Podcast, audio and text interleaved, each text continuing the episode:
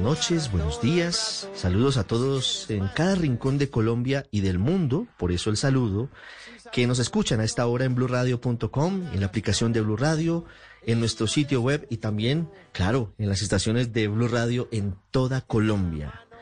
Es un gusto saludarlos hoy en el radar, hoy es sábado 16 de octubre. 16 de octubre, una tarde que según el pronóstico del IDEAM tiene alta probabilidad de lluvias en Bogotá y en general en el centro del país. Así que tenga cuidado si sale a la calle conduciendo, saque paraguas porque vienen días muy, muy lluviosos. Se acerca seguramente el fenómeno de la niña. Comenzamos escuchando una canción maravillosa de Jarabe de Palo. Grita tal vez no es el éxito más grande de esta banda española, pero sí marcó muchas sensibilidades en su momento. Grita es parte de la inspiración de Pau Donés, que ya hace más de un año y tres meses murió. Murió como consecuencia de, de un cáncer. Era un hombre muy joven y era el alma y nervio de esta agrupación.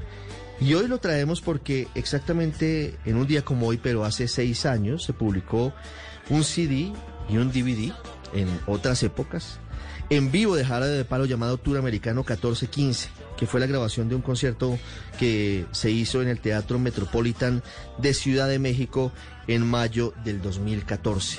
Un concierto con los grandes éxitos de esta banda, pasando por La Flaca y pasando por muchos otros.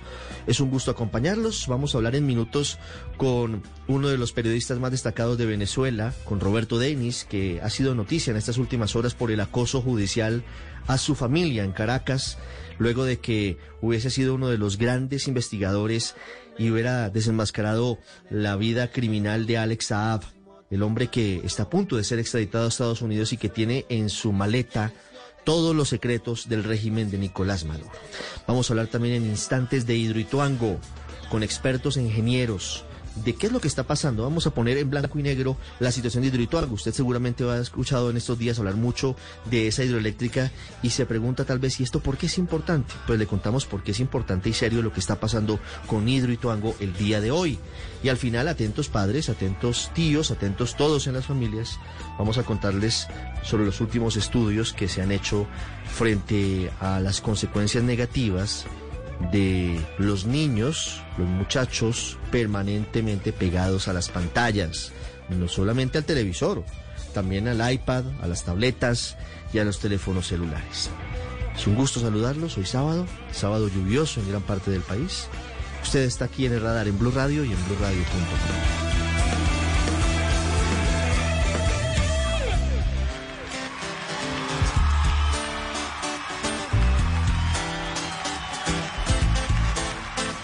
Usted está en el radar en Blue Radio. Uno de los elementos más importantes en la investigación que se ha hecho contra Alex Saab, nacido en Colombia, barranquillero, de padres sirio-libaneses, pero que hoy es proclamado como representante diplomático de Venezuela, es que varios colegas periodistas le siguieron la pista al dinero, le siguieron la pista a sus negocios para saber cómo Alex Saab pasó de ser un modesto comerciante de telas en Barranquilla a ser un hombre capaz de mover centenares, por no decir casi miles de millones de dólares.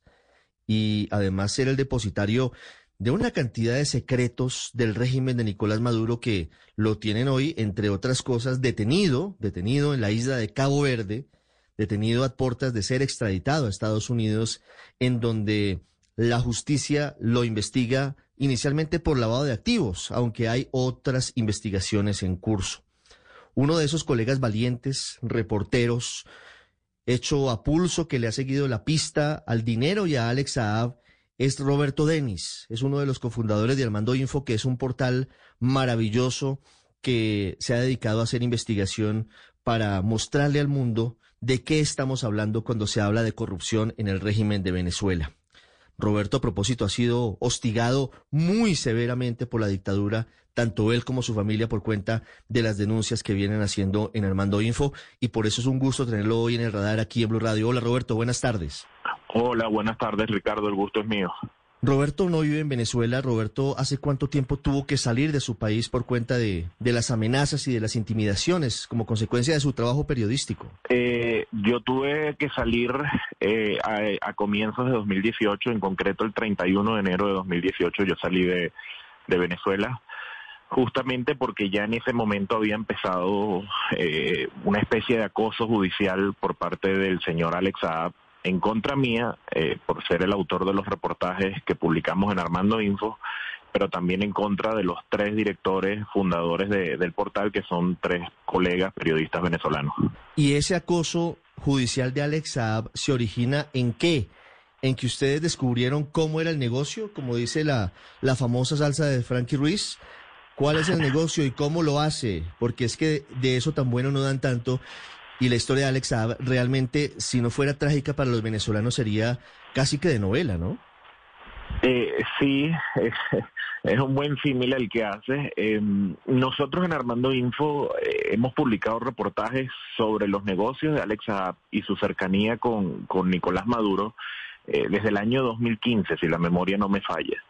Pero digamos que lo, que desata eh, la ira y, el comienzo de este acoso judicial del señor Alex Saab en contra nuestra es cuando nosotros, entre finales de 2016 y comienzos de 2017, publicamos algunos reportajes en los que demostrábamos ya su clara participación en el negocio de los clubs como bien sabes, eh, los clubs son estos, esta especie de combos de, alimentos que vienen en cajas eh, subsidiados, supuestamente subsidiados, que compra el, el gobierno a este tipo de empresarios como Alex Saab y los termina repartiendo en la población venezolana, obviamente como una especie de instrumento de control social.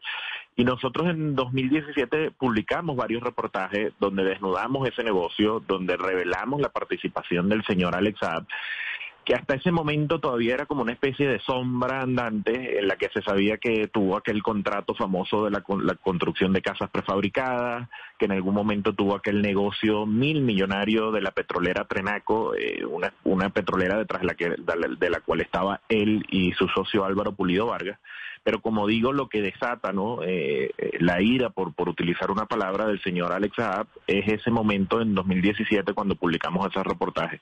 Semanas después de uno de esos reportajes, eh, llega la demanda primero en contra mía eh, y después en contra de los editores fundadores Armando Info.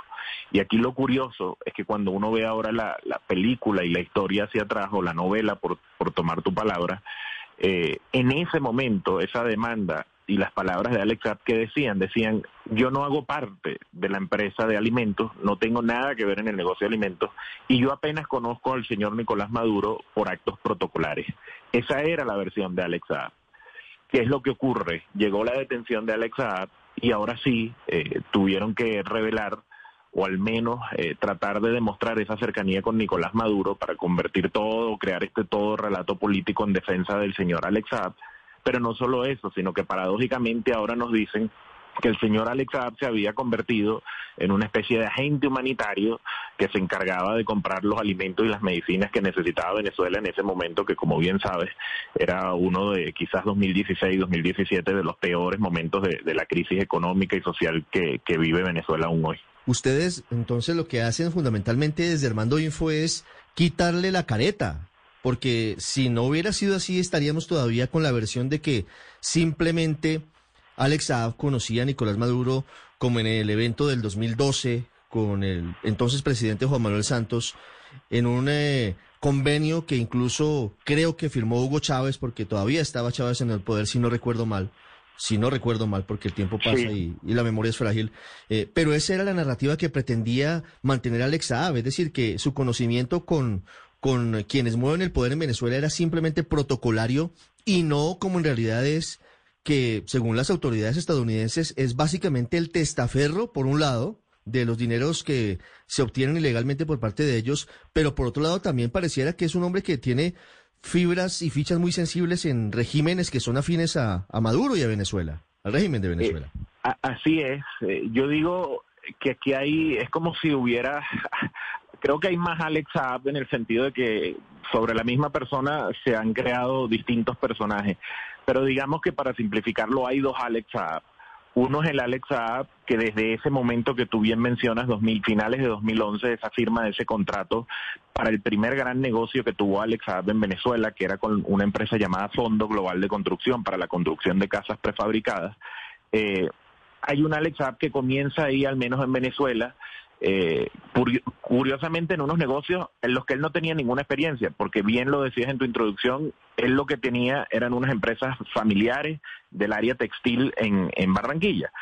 Pero comienza esa carrera de este señor en la sombra, se le empiezan a dar negocios, negocios de toda índole, obras públicas, divisas preferenciales, el control del suministro de buena parte de los alimentos eh, a partir del, punto este de los clouds. Eh, después el control de las exportaciones ilegales de oro venezolano, tanto de oro extraído de las minas como reservas de, oro del Banco Central de Venezuela. Todo esto, como digo, a la sombra y con una Alexa App, las pocas veces que aparecía en algún medio negando todos esos negocios, negando su vinculación con Nicolás Maduro y nadie en el gobierno de Nicolás Maduro hablando de él o justificando si es verdad que este personaje existía, si es verdad que se le estaban dando estos negocios.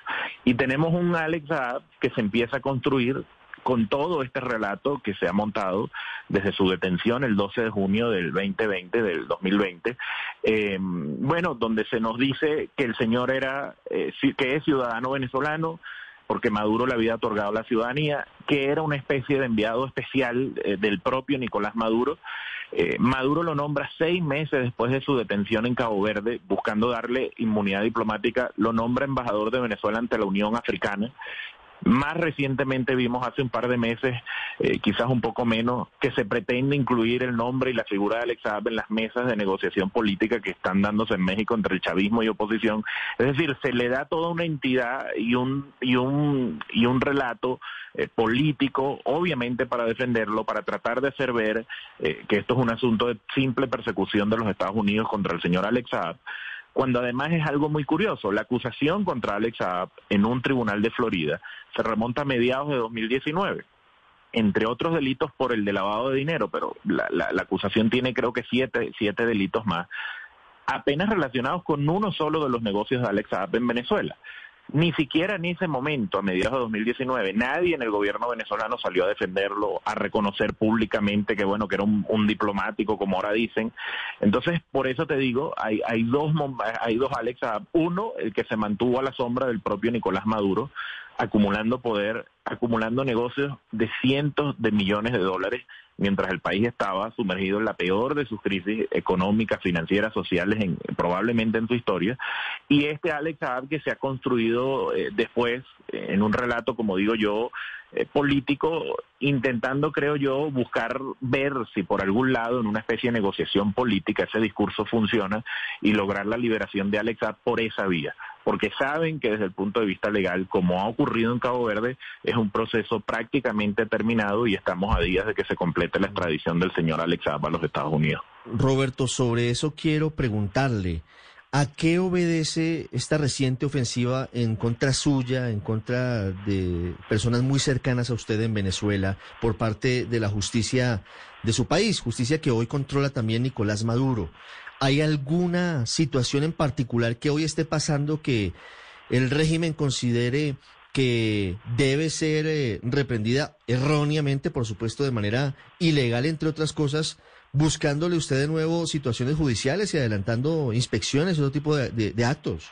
Sí, eh, a ver, para mí es muy claro que esto que viene ocurriendo en los últimos días, las últimas semanas, eh, a ver, la, campaña de hostigamiento que ha habido en nuestra contra, como decía, y de acoso judicial, tiene varios años, pero lo que hemos visto en las últimas semanas, meses, es como un aumento del volumen de esa campaña. Eh, donde se ha querido también crear una especie de ah, una, especie de expediente artificial en contra mía y de, los compañeros de Armando Info por este trabajo, donde se nos ha querido vincular con, con supuestos delitos, ¿no? Como para justificar una acción, una acción entre comillas legal. Eh, recientemente, como digo, esa, esa presión ha crecido. Eh, un tribunal en Caracas ha abierto una nueva investigación, si es que así se le puede llamar, en contra mía, por, por supuestamente distintos delitos, como el de instigación al odio, eh, difamación. Em, y además se han adelantado acciones eh, de visitas de cuerpos policiales eh, a, la casa de mi familia, la residencia familiar en, Caracas, cuando es público y notorio que justamente por esta situación de Alex Saab, eh, nosotros salimos desde el comienzo de 2018, en mi caso concreto desde el 31 de enero de 2018, que no estoy en Venezuela, que no puedo regresar a Venezuela porque estando ya fuera me habían dictado prohibición de salida del país. Eh, y, no tenía ningún sentido, no tiene ningún sentido esto más allá del hostigamiento eh, y más allá de, yo me atrevería a tildarlo como una especie de revancha en contra, en contra mía eh, por todo este trabajo periodístico que hemos hecho durante estos años. Es muy grave, eh, yo así lo he denunciado en Twitter estos días. Eh, hemos hecho todas las, alertas posibles para denunciar esta, esta situación, pero evidentemente esto no tiene ningún asidero jurídico, esto es simple eh, y pura retaliación en contra, en contra mía por el trabajo periodístico. ¿Qué tan cerca está la extradición de Alex Saab a Estados Unidos, Roberto? Porque venimos en este trámite pues hace ya más de un año, en medio de recursos, con unos abogados muy prestigiosos, pagos, por supuesto, por por el Palacio de Miraflores. ¿Qué tan cerca podría estar ya el momento final, el deadline para que Alex finalmente llegue a la Florida? Creo que estamos, eh, yo diría que en los días finales de que eso ocurra, eh, eh, y, explico por qué. El proceso legal en Cabo Verde terminó. El, el, proceso legal pasó por un tribunal, una especie de tribunal de primera instancia, llegó al Supremo Tribunal de Justicia y finalmente llegó al Tribunal Constitucional de Cabo Verde, que es la más alta instancia judicial de ese país. En todas esas instancias se ratificó que había méritos para la extradición del señor Alex Saab. El proceso se alargó y ha durado muchísimo porque la estrategia legal del equipo de Alex Saab, comandada internacionalmente por el juez español Baltasar Garzón, eh, se dedicó única y exclusivamente a demorar, a introducir recursos de apelación, a tratar de demorar lo más posible y bueno, ejercer dentro del Estado de Derecho de Cabo Verde todas las, posibilidades, eh, digamos, de defensa que da, eh, la ley. Ese proceso terminó y la información que yo tengo es que ya está en marcha la ejecución ahora del proceso administrativo que, que terminará con la, con la extradición de Alex a los Estados Unidos. Para concluir esta charla, Roberto, no será la última, por supuesto, porque siempre es un gusto hablar con usted. Nos unen varios elementos. Primero, el oficio y segundo, e, e, esa relación que cada vez debería ser más cercana entre Colombia y Venezuela. De hecho, hoy las circunstancias han llevado a muchos ilustres venezolanos como usted a, a estar en nuestro país. Pero quiero que usted les cuente a los oyentes de Blue Radio ¿Qué podría pasar en la práctica para el régimen de Maduro y para varias personas en Colombia si Alex Saab llega a Estados Unidos y decide colaborar con la justicia de ese país? Ahí hay que entrar un poquito en el, en el terreno de la especulación. El hecho concreto, como lo hemos comentado, es que Alex una vez llega a los Estados Unidos, él tiene ya que enfrentar una acusación y un juicio que está en marcha. Em, y eso, digamos, lo pone en una condición ya de, acusado. No es lo mismo si hubiese llegado o llega a Estados Unidos, como pasa en, el sistema judicial de ese país, cuando gente todavía no está acusada y decide colaborar en busca de, de beneficios procesales y legales, ¿no? Él tiene que enfrentar, digamos, ya de entrada ese proceso. Yo sí creo definitivamente que por toda la información eh, que, el señor Alex maneja, no solo de cosas que él hizo, sino cosas en lo más alto del poder político y financiero eh, del chavismo, esa información puede ser de mucha utilidad, obviamente, para autoridades de Estados Unidos y de otros países en busca de, digamos, eh, llegar a lo más alto de los responsables de determinados delitos, sobre todo financieros, ¿no? eso creo que le abre, sí, como bien dices, la puerta de, de una negociación eh, ahora, ¿qué tanto, digamos, eh, eso puede impactar en Venezuela? Yo en ese sentido soy un poco pesimista en el sentido de que Venezuela lamentablemente no es un Estado de Derecho. En Venezuela el sistema judicial está cooptado completamente por el chavismo. En cualquier otra circunstancia, en un país medianamente democrático, este escándalo de Alex Saab hubiese ya meritado por lo menos una investigación al señor Nicolás Maduro que explique por qué le dio todo el poder que le dio eh, ¿por qué le confiere eh, eh, inmunidad diplomática seis meses después de detenido? ¿Por qué a alguien que contrataba cientos de millones del Estado, entonces ahora se busca defender como un funcionario público? Es decir, hay razones sobradas para iniciar una investigación en Venezuela. Eso no se ha hecho y evidentemente no se va a hacer. Sí creo que el caso puede ser distinto a efectos colombianos, como bien dices, no solo porque el señor Alex Saab es barranquillero de, nacimiento, eh, Alex Saab ha tenido relaciones eh, con dirigentes políticos colombianos, como la ex senadora Piedad Córdoba, por citar una persona, digamos, muy destacada en esta historia. Eh, su abogado en Colombia durante muchos años es o fue el señor Abelardo de las Prielas, quien curiosamente en 2017 decía que si él supiera o conociera de los lazos de Nicolás Maduro con el régimen de Caracas, jamás lo defendería. Bueno, habría que ver qué piensa ahora, ¿no? De esos nexos ya recontrademostrados del señor Alex Saab em, eh, con el régimen de Nicolás Maduro. Y hay otras figuras em, eh, que pueden salir, creo yo, probablemente incluso nuevas acusaciones. Yo a veces he utilizado la comparación de que Alex Saab en sí mismo es una especie de caso Odebrecht. Recordarás que el caso Odebrecht nace en Brasil, pero tuvo ramificaciones prácticamente para toda América Latina. Creo que en el caso de Alex Saab esas ramificaciones van a llegar a Colombia, van a llegar a Antigua y Barbuda, donde Alex Saab usó esa, ese, esa, ese país, esa isla del Caribe, eh, como una especie de pivote financiero. Por ahí se movieron cientos de millones de dólares de sus contratos de Venezuela, bancos de ese país. Llegó Alex Saab a tener una especie de pasaporte también diplomático desde 2014 de ese país, eh, pero más recientemente también la figura de Alex Saab tiene que ver con Rusia, tiene que ver con Turquía y tiene que ver con Irán, por citar, entre otros países, algunos aliados del chavismo. Así que yo creo que esto va a ser de una gran resonancia internacional, como ya lo está haciendo, pero soy, digamos, muy pesimista con, con que eso signifique un cambio o signifique algo concreto en Venezuela, justamente porque, mm, digamos, en Venezuela lamentablemente la democracia se perdió hace un buen tiempo ya. Y ojalá que regrese pronto, porque se necesita para, para ustedes, para los venezolanos, para la diáspora, pero también para el continente y para el mundo.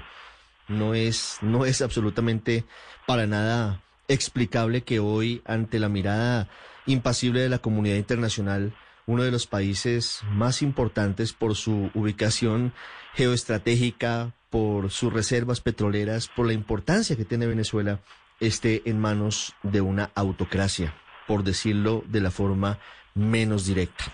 Roberto Denis de Armando Info con nosotros hoy en el radar hablando de Alex Saab y el tic-tac del reloj que sigue sonando antes de ser extraditado a Estados Unidos y las presiones que arrecian.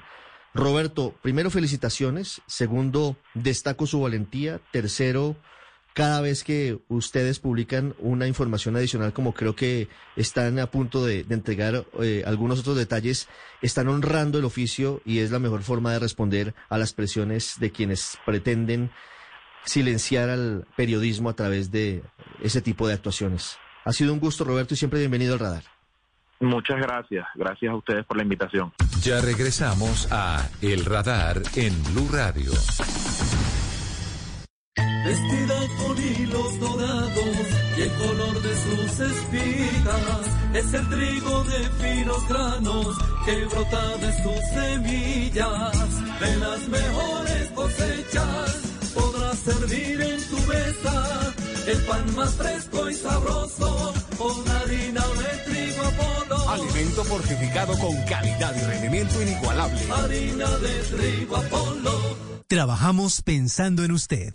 La jugada millonaria de Bingos Felices te trae muchos millones de pesos. Más información en www.caracol.tv bingo. Bingos Felices. Ríe, juega y gana en familia. Los sábados en Sábados Felices. Opera Gana Bingo Verano. Transmite la calle TDT y Caracol Televisión. Autoriza con juegos.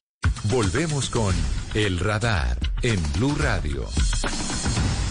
Esta semana que termina ha sido noticia de nuevo Hidroituango por varias informaciones importantes. Una de ellas tiene que ver con la solicitud de reorganización empresarial que pidió con concreto que le fue autorizada por la Superintendencia de Sociedades ante la posibilidad de que en un lapso de un año se quede sin la posibilidad de tener eh, suficientes recursos para apalancar sus operaciones en caso de que se confirme la sanción fiscal, la multa de más de cuatro billones de pesos que impuso la Contraloría a los constructores y a quienes tomaron decisiones en torno a Hidroituango. También hay noticia en torno a lo que está pasando con esta central eléctrica porque sigue existiendo gran incertidumbre sobre si finalmente entrará o no entrará a operar el año que viene. una turbina en junio, otra en noviembre, según eh, ratificó el presidente Duque este viernes. Pero también porque se habla de la posibilidad de que haya cambio de constructores, lo cual indudablemente causaría perjuicios severos, porque tardaría al menos un año más la entrega de las obras. Y hoy queremos hablar de Hidroituango para entender de qué se trata esto, porque es importante lo que está pasando y qué viene. Y por eso hemos querido saludar hoy al ingeniero Osvaldo Ordóñez, él es profesor de la Facultad de Minas de la Universidad Nacional C de Medellín. Ingeniero Ordóñez, buenas tardes. Muy buenas tardes, Ricardo, ¿cómo está? ¿Por qué es clave lo que hoy está pasando en Hidroituango? Usted, eh, por favor, ayúdenos a entender qué es lo que está sucediendo y por qué es tan importante lo que está en discusión. Bueno, lastimosamente Hidroituango es un proyecto que pasó de lo técnico y digamos de la reparación constructiva que estaba a una discusión jurídica eh, de seguros, contractual y que al final tiene muchas cosas políticas, ¿no? Eh, ¿Qué es lo que pasa para que los oyentes se contextualicen? Resulta que Hidroituango es como un enfermo, ¿no? Que está en cuidados intensivos desde 2018. De ahí para acá, ese enfermo, ¿cierto? Que es la presa, que es los túneles, las casas de máquinas, pues están siendo tratados, ¿cierto? Para poder, digamos, resolver y ponerla en un punto que no represente un riesgo para el, su colapso y con ende, pues, el atacar, digamos, o poner en exposición la vida y los bienes de más de 100 mil personas aguas abajo, ¿no? Pero ¿qué pasó? Resulta que el proyecto tenía un orden de recuperación, unas cosas que una aseguradora Mafre había asumido ya pagar después de unos estudios eh, que ascienden a casi 2.600 millones de dólares, pero llegó los entes del Estado, ¿no? Y se pusieron a investigar y hacer investigaciones y básicamente lo que están determinando es que lo que pasó en Hidroituango no fue de causas propias de la construcción, de la toma de decisiones y que en conclusión todas esas cosas que pueden pasar pues hace parte de un proceso natural y normal y que puede ser posible dentro de una obra. Sino que ahora está diciendo que lo que pasó es culpa de, de las empresas y de todos los que estuvieron involucrados ahí. Eso es lo que tenemos. Entonces estamos hasta un dilema en que una aseguradora asume el riesgo, entre comillas, de pagar y el Estado o un ente del Estado viene a decir que no, que eso no fue una cosa natural, sino que fue causada por eh, decisiones que tomaron las empresas que están haciendo el proyecto. Ese es el contexto de lo que está. Ingeniero, pero las auditorías le dan la razón a quienes consideran que hubo errores de diseño, que lo que ocurrió en 2018, cuando se presentó el accidente que destruyó la casa de máquinas, y se taponaron dos túneles de desviación, sí obedeció a errores por parte de quienes diseñaron la presa, eh, presionados entre otras cosas porque necesitaban agilizar las obras para que se pudieran cumplir los plazos de entrada en operación de la hidroeléctrica. ¿Usted considera que eso no pasó? ¿Usted considera que este es un fenómeno prácticamente natural por la naturaleza del, del eh, de, la montaña? No, claro, o sea, allá pasan unas cosas, eso no pasó de gratis, ¿no? pasó a partir de un hilo de, digamos, de deficiencias, de mala toma de decisiones, pero el problema fundamental es que todas las decisiones, todo lo hecho, fue hecho y considerado y aprobado por EPM, no por las empresas que construyen, porque la empresa constructora, dueña del proyecto, dueña de los diseños, es EPM, y ella subcontrató a empresas. Sí. ¿Eso qué cambiaría, ingeniero, en el futuro del proyecto? Que, que EPM haya subcontratado. Exacto, eh, porque, porque sí es importante saber qué va a pasar a futuro. Hidroituango tiene previsto proveer cerca del 17% del total de energía eléctrica que consumimos los colombianos y cada mes de demora causa una situación muy, muy complicada. Y hoy estamos hablando de que EPM que por supuesto tiene hoy como su máximo jefe al alcalde de Medellín, Daniel Quintero, está con la intención de aplicar un plan B que es seguramente cambiar los constructores. Teniendo en cuenta lo que usted nos dice, mire, EPM subcontrató a las empresas, EPM tomó decisiones que luego tuvieron que ejecutar las empresas. ¿Cómo tendría que desempeñarse a futuro lo que está pensando EPM? Que para muchos es prácticamente el tiro de gracia de Hidroituango. Cambiar los constructores de Hidroituango causaría un perjuicio para quienes conocen el tema muy serio y seguramente irreparable. Pues usted, usted más que nadie acaba de decir lo que todos sabemos, ¿no? Imagínate que tú tienes un enfermo en cuidados intensivos y en algún momento dices que los médicos y enfermeros que lo tratan no sirven o están demandados, hay que cambiarlos y los traes a otros. Ningún médico va a recibir un enfermo así porque sí, ¿no? Yo calculo que un equipo robusto, o sea, mucha gente, te demoraría más o menos un año en evaluar cómo está todo para poder emberracarnos. Eso es la primera cosa. Y la segunda, considerando las condiciones jurídicas que ahí existe, esas empresas que van a entrar deberían entrar con una póliza totalmente diferente, en el sentido de que si pasa algo, no los venían a responsabilizar a ellos, porque todo lo que ellos van a hacer va a ser bajo supervisión y órdenes de EPM. Pero con ese panorama, ingeniero, ¿qué significaría un retraso mínimo de un año en las obras de Hidroituango? ¿Eso en qué se traduciría para la gente? Una de las cosas peores que puede pasar es que el proyecto colapse. Colapse por el vertedero. Porque el vertedero, que es la única cosa que mantiene vivo el proyecto, él funciona. Cuando hay verano, todo el agua se tira por un canal, que es el canal pequeño. Y se revisa el, el, el grande, se hacen reparaciones, se le sella, etcétera, con tratamientos y el proyecto no tiene quien haga eso, pues el proyecto queda en manos de la naturaleza y de la suerte, ¿no? Ingeniero, el presidente Iván Duque en las últimas horas insistió en algo que yo quisiera que usted nos explicara. Dice que lo ocurrido fue un siniestro y que por eso tienen que responder las aseguradoras. ¿Usted comparte esa teoría del presidente? Pues es que eso no solo es lo más lógico e inteligente, sino que eso Mafre ya lo dijo. Mafre dijo que eso era un, una consecuencia de toma de decisiones pero que son tomas de decisiones viables y plausibles dentro de un proyecto.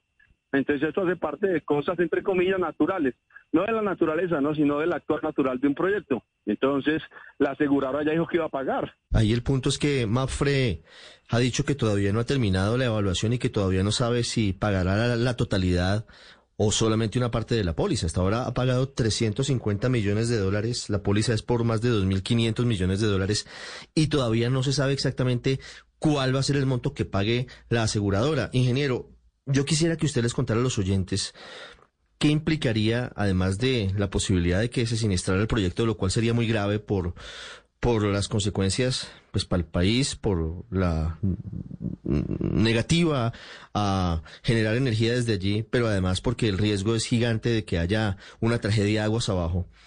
¿En qué más se podría traducir? ¿Esto podría llevar a un racionamiento de energía o a un aumento de las tarifas de los recibos de luz? Pues hombre, ahorita en el corto tiempo no tenemos ese riesgo pues de tener racionamiento, ¿no?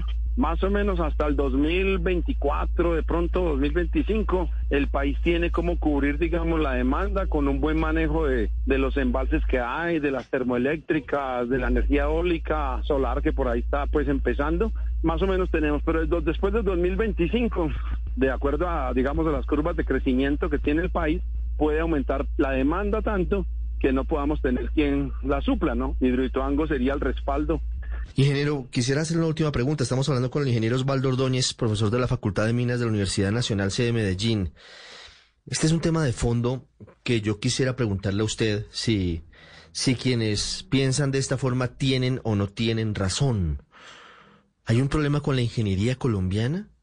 Algunas personas citan eh, varios ejemplos en los que se han presentado siniestros, problemas severos, hablan del puente de Chirajara, hablan de otras obras que, que no han entrado en operación eh, de forma oportuna y ahora Hidroituango. Entiendo que usted tiene la teoría de que lo de Hidroituango fue un siniestro, pero ¿usted cree que le cabe alguna responsabilidad a las facultades de ingeniería en el país frente a lo que ocurre, por ejemplo, en estos casos? Claro que sí, o sea, la responsabilidad de lo que pasó ahí y que viene, digamos, que nació muy bien desde el edificio Space aquí en Medellín, es una responsabilidad de falta de ética, de falta de responsabilidad profesional de los ingenieros civiles en Colombia bien sea individualmente o las compañías, ¿no? Desde Medellín, el ingeniero Osvaldo Ordóñez, docente de la Facultad de Minas, de la legendaria Facultad de Minas de la Universidad Nacional en la capital antioqueña.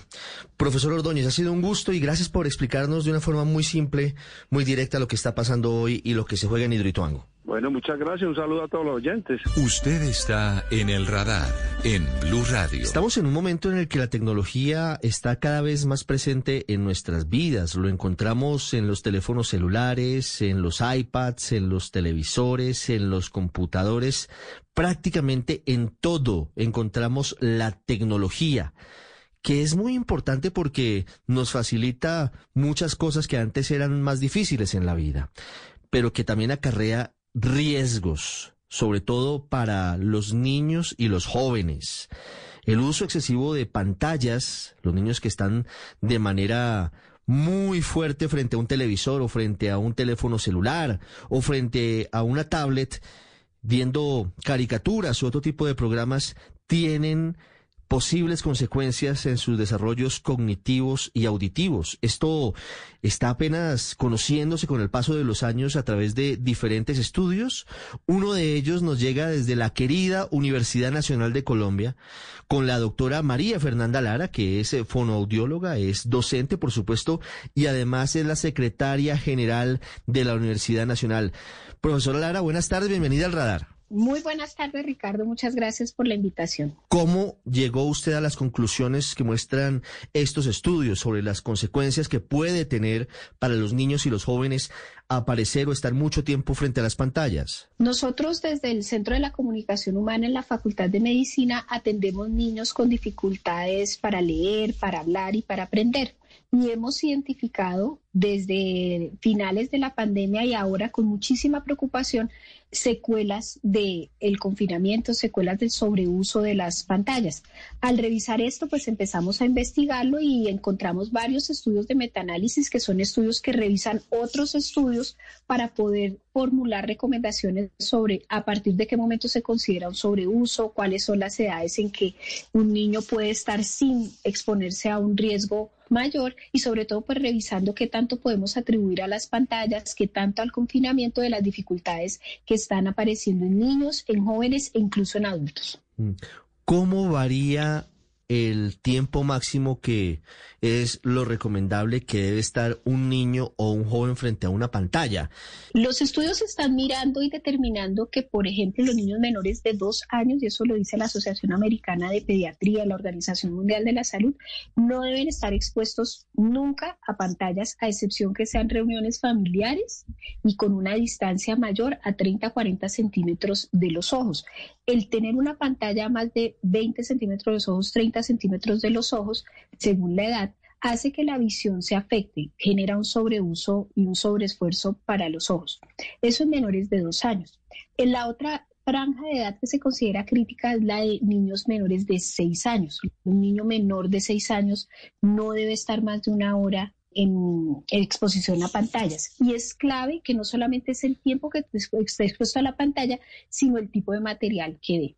Y hay otro, otro grupo de edad que es crítico, que son estos niños de los 6 a los 17 años. Entonces, de los 6 a los 17 años no deben estar más de 3 o 4 horas, es la recomendación. ¿Estamos hablando de una hora y de 3 o 4 horas diarias? Sí, señor, al día de exposición a pantallas que incluyen eh, celulares, pantallas de televisión y computadores. Mire, una hora máximo diaria para menores de 6 años, de 3 a 4 horas para niños de 6 a, a 12 años. Doctora Lara, también usted dice, pero además de, de la exposición, están los contenidos.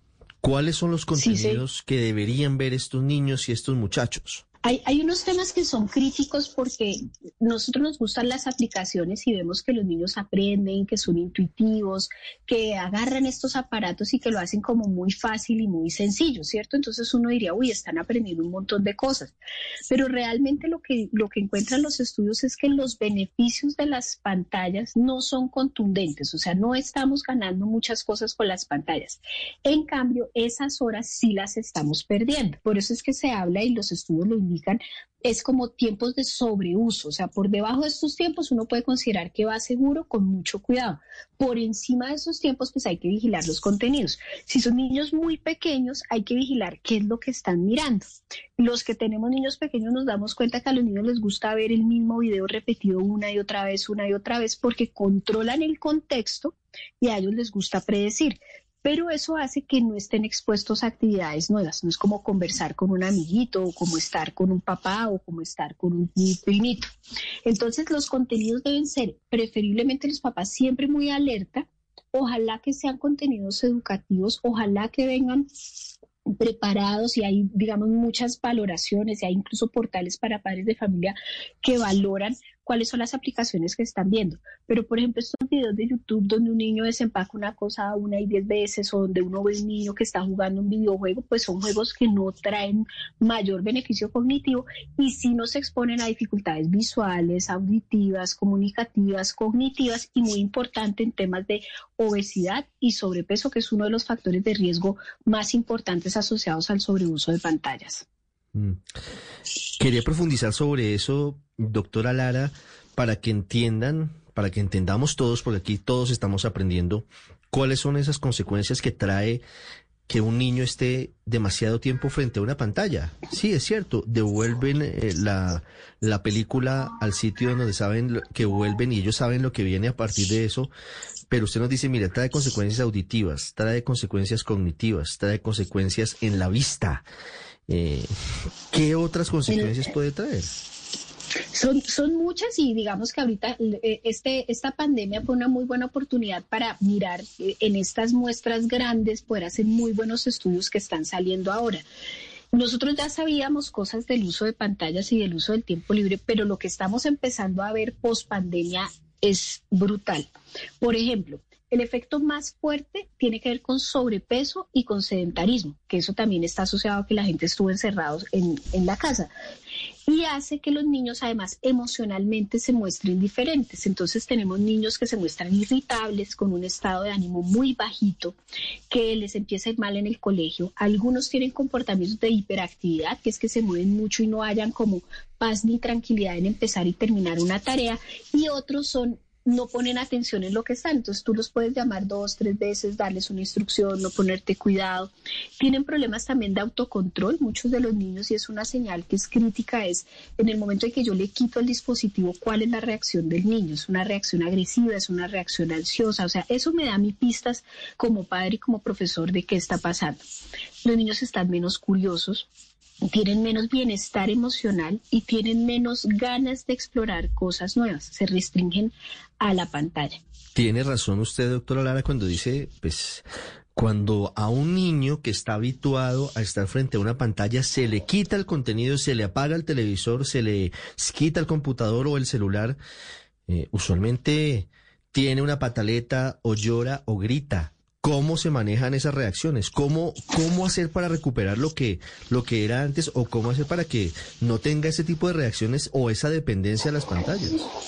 Si decimos que al, al, día vamos a estar una hora o media hora, o por ejemplo, que no lo vamos a hacer entre semanas, sino solamente en el fin de semana, que eso ayuda también a, prevenir las alteraciones del sueño. Los niños, cuando, los niños y los adultos cuando estamos conectados a pantallas no, no conciliamos el sueño fácil.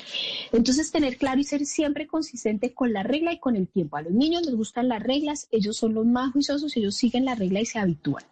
Lo segundo es poder anticipar. Entonces, cuando uno ya ve que se va acabando el tiempo, hacer uno o dos avisos de, bueno, nos quedan 10 minutos, nos quedan 5 minutos y retirar el dispositivo firmemente. O sea, el 5 minuticos más, esto no, porque ahí ya estoy moviendo el link. Se retira el dispositivo y es clave tener la niña una alternativa de distracción rápida. No sirve, por ejemplo, decir, soltamos la tabla y nos vamos para el televisor o soltamos el celular que dame el celular y te paso para la tabla o para el computador. No, ahí necesitamos una alternativa, preferiblemente y las recomendaciones de las asociaciones de pediatría es actividad física. Nos vamos a ir a dar una caminata inmediatamente, cambiamos el contexto, vamos a hacer algo de la casa, vamos a recoger la ropa, tender la cama, lavar los platos, organizar los juguetes, irnos al típico y a lo que seguramente la generación nuestra jugaba, que uno jugaba el tío rico, la escalera. Y muy importante y es clave, si uno puede ir trabajando el tema del hábito de la lectura, la lectura engancha con, con, la, con la costumbre. Pues ahí están varios Consejos, recomendaciones pueden ser eh, puntos importantes a tener en cuenta en medio de lo difícil que puede ser hoy la crianza en una época tan hiperconectada, si me permite el término, tan digital en la que todos y nos incluimos, vivimos conectados a una pantalla. Y es también muy importante educar con el ejemplo, que los papás empiecen también, empecemos a dejar de lado el teléfono para, para darle ejemplo a nuestros hijos. Doctora Lara, ha sido un gusto hablar con usted, ha sido muy constructivo, estoy seguro que esta charla nos va a servir a muchos padres para, para afrontar una situación que, se acentuó con la pandemia y que es muy seria y que hay que controlar de inmediato, cuanto antes. Doctora Lara, gracias. Muchísimas gracias, Ricardo. El radar en Blue Radio.